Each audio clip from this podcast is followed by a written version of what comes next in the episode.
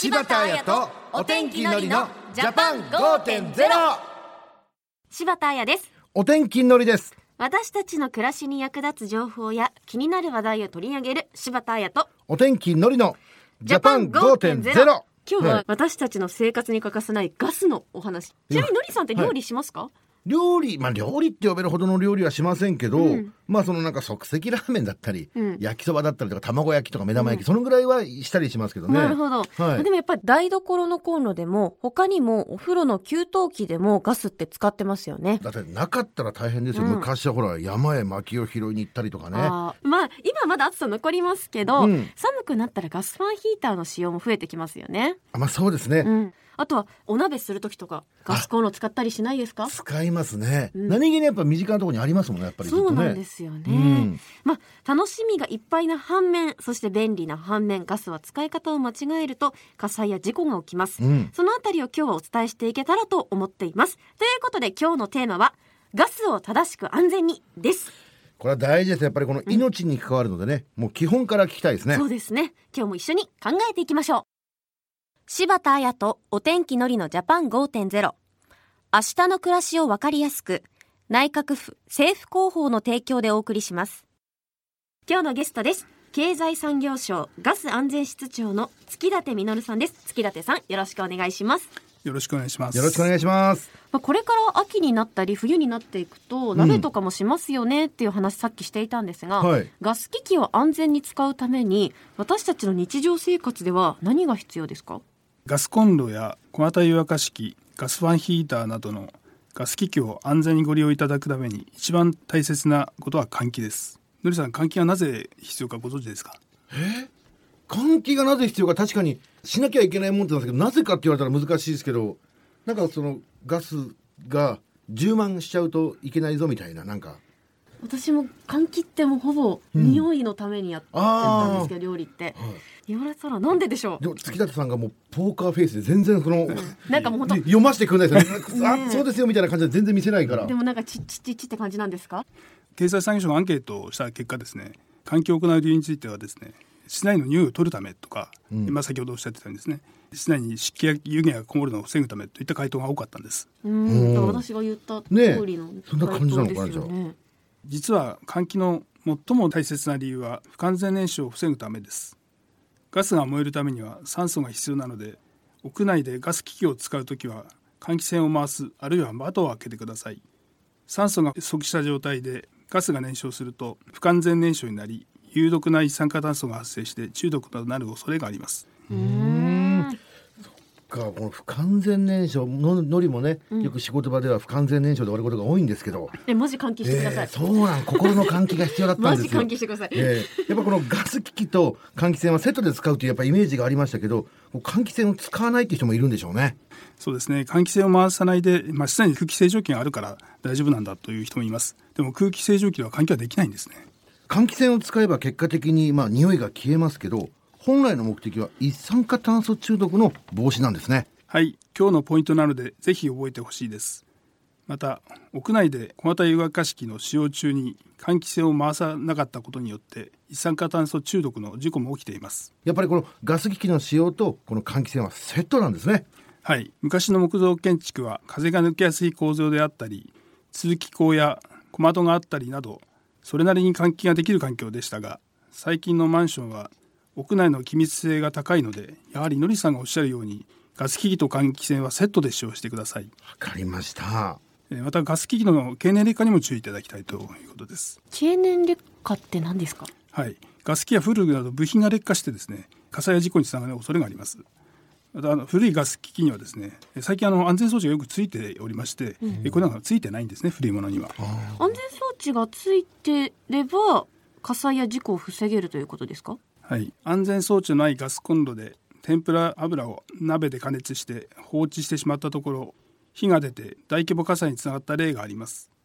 鍋底の温度の異常な上昇を感知して自動的に火を止めたり弱めたりする安全装置がついていれば事故を防げたかもしれません。うん安全装置はそういった時に役に立つんですね。あのうちのガスコンロもあのつけっぱにしたりあとちょっとこう消しが甘いうん。とピーっていう音します。ああ確かにね、えそういう警告が出るのも事故を防ぐのにつながりますね。リスナーの皆さんにも万が一に備え安全装置のついたガス機系の交換をお勧めします。またガスコンロを使用している時に安全装置がついていてもですね絶対に目をそらしたりその場から離れるということはないようにしていただきたいと思います。あのガスコンロとかこの湯沸かし器なんかはこれ頻繁に取り替えるもんではないんで結構長く使ってる方も多いと思うんですけどこれ何年ぐらいがこの取り替える目安になるんですかね？10年ぐらいが目安と言われています、まあ、10年未満であってもですねガス機器の使用中に異常を感じたらですねガス会社もしくはガス機器メーカーに連絡してください。特にガス臭いとかがですね警報器が鳴った時はですねすぐにガス会社に連絡してください、うん、はい。他に気をつけることありますか？コンロのバーナー部分があの、まあ、使っている時に煮こぼれしてですね詰まるということがあります。でこういうことになりますとあの正常に燃焼しなくてですね思わぬ事故につながることがあります。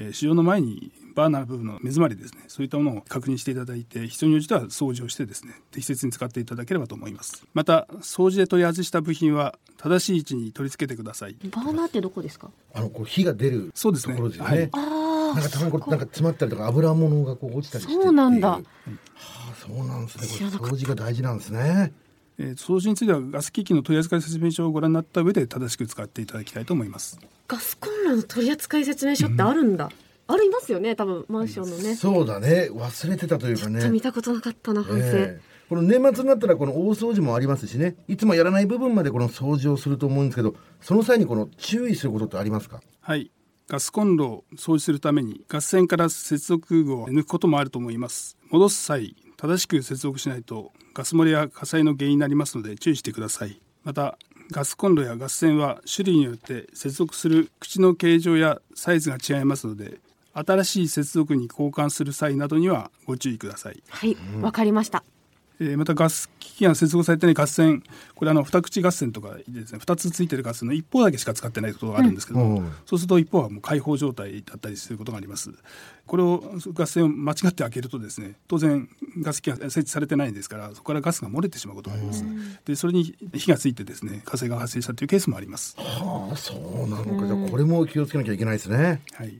こういったことがあるのであの接続されてないガス線は閉めてちゃんと使ってください。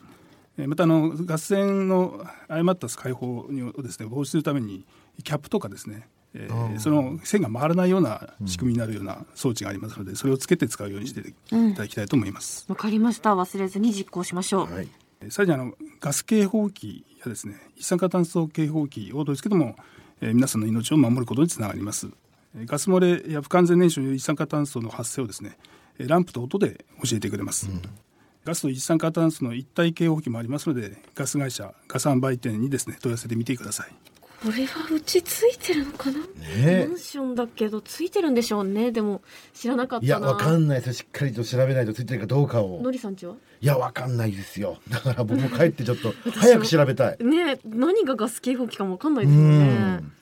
ガス漏れはあのガスにですね匂いがつけられてますので漏れはあの鼻で感知することができます、うん、一方であの一酸化炭素はですね匂いがないんですね。なので警報がついてると非常によろしいと思います。なるほどでこれは家庭に限らずいっぱいお客さんが来る飲食店でも活用することを進めたいと思います。そうですよね。この大勢の人がね利用しますからね、うん、さあそして今回のお話を伺ってやっぱりガスを正しく使うように気をつけたいと思いました、うん、安全なガスの使い方についてもっと詳しく知りたいときに参考になるサイトはありますか？ぜひガスノさんの特別サイトを見ていただきたいと思います。ガスノさん経済産業省のガス安全広報キャラクターガスノさん一家ですなるほど。ひょっとしてですよ。いや、ちょっと勇気持って言ってみようかな。うん、いや、でも怖いな。違かったら、うん、このガスと、このガスのって実はこれかかってるんですね。字はですね。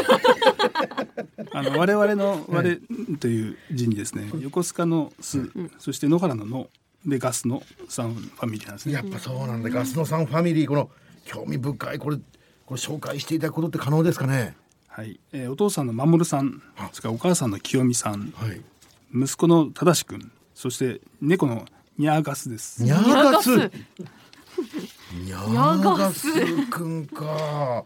特別採点の素材はですね、まあ、使用ルールを守っていただければダウンロードして自由にお使いすることができます、うん、えー、ガスの安全な利用について広めていただけたら幸いです。特別サイトは漢字でもひらがなでも構いませんガスの3ガス安全の2つのキーワードで検索できると思います。ガスの3ガス安全で検索してみてください、うん、最後に月立さんからお伝えしたいことありますか？はい。7月30日に福島県で LP ガスの漏洩が原因と思われる爆発事故がありました。亡くなられた方に哀悼の意を捧げるとともに被災された方々に対し心よりお見舞い申し上げます。ガス爆発事故を防ぐため飲食店等の皆様で休業などによりガスを長期間使用しない方長期間使用していないガスの使用再開を考えている方はガス会社に連絡するようお願いします。またリフォームなど工事を行う際にも事前にガス会社に連絡をお願いします。わかりました。今日は経済産業省の月立実さんをお迎えしました。月立さんありがとうございました。ありがとうございました。ありがとうございました。柴田彩とお天気のりのジャパン5.0今日はガスを正しく安全にというテーマでお送りしました。のりさんいかがでした？そうですね。やっぱりガスって、この、なんていうんですかね、やっぱすぐに火がついたりとか、うん、このお湯が出たり、すごい快適な生活をするためには必要なものですけど、えー、やっぱり便利な分ね、もう危険もあるし、安全に使わなきゃいけないなってことをすごい学びましたね。そうですね。あと意外と知らないこともありましたね。そうなんだ。あと、まあ、ガスノさんのキャラもいいぞって確かにホームページもしっかり見ておきましょう、はい、次回は年末調整の電子化についてお送りします、うん、のりさん私たち毎年確定申告で税金を納めていますけれども、はい、会社員の方などは年末調整という仕組みで税金を納めているんですよね。そうですよね、うん、はい。その年末調整が電子化で便利になるそうです、うん、さらにマイナンバーカードについては4月もご紹介しましたが次回もマイナンバーカードを使うと便利になる情報があるそうですよ。そうなんですね、うん、ぜひですね4月のマイナンバーカードのメリットの回を聞いてない皆さん再度聞きたい方はですね政府広報オンラインで聞くことができますので政府広報ジャパン5.0で検索してください。お願いします。ということでここまでは柴田彩とお天気のりのジャパン5.0また来週。柴田彩とお天気のりのジャパン5.0明日の暮らしをわかりやすく、内閣府政府広報の提供でお送りしました。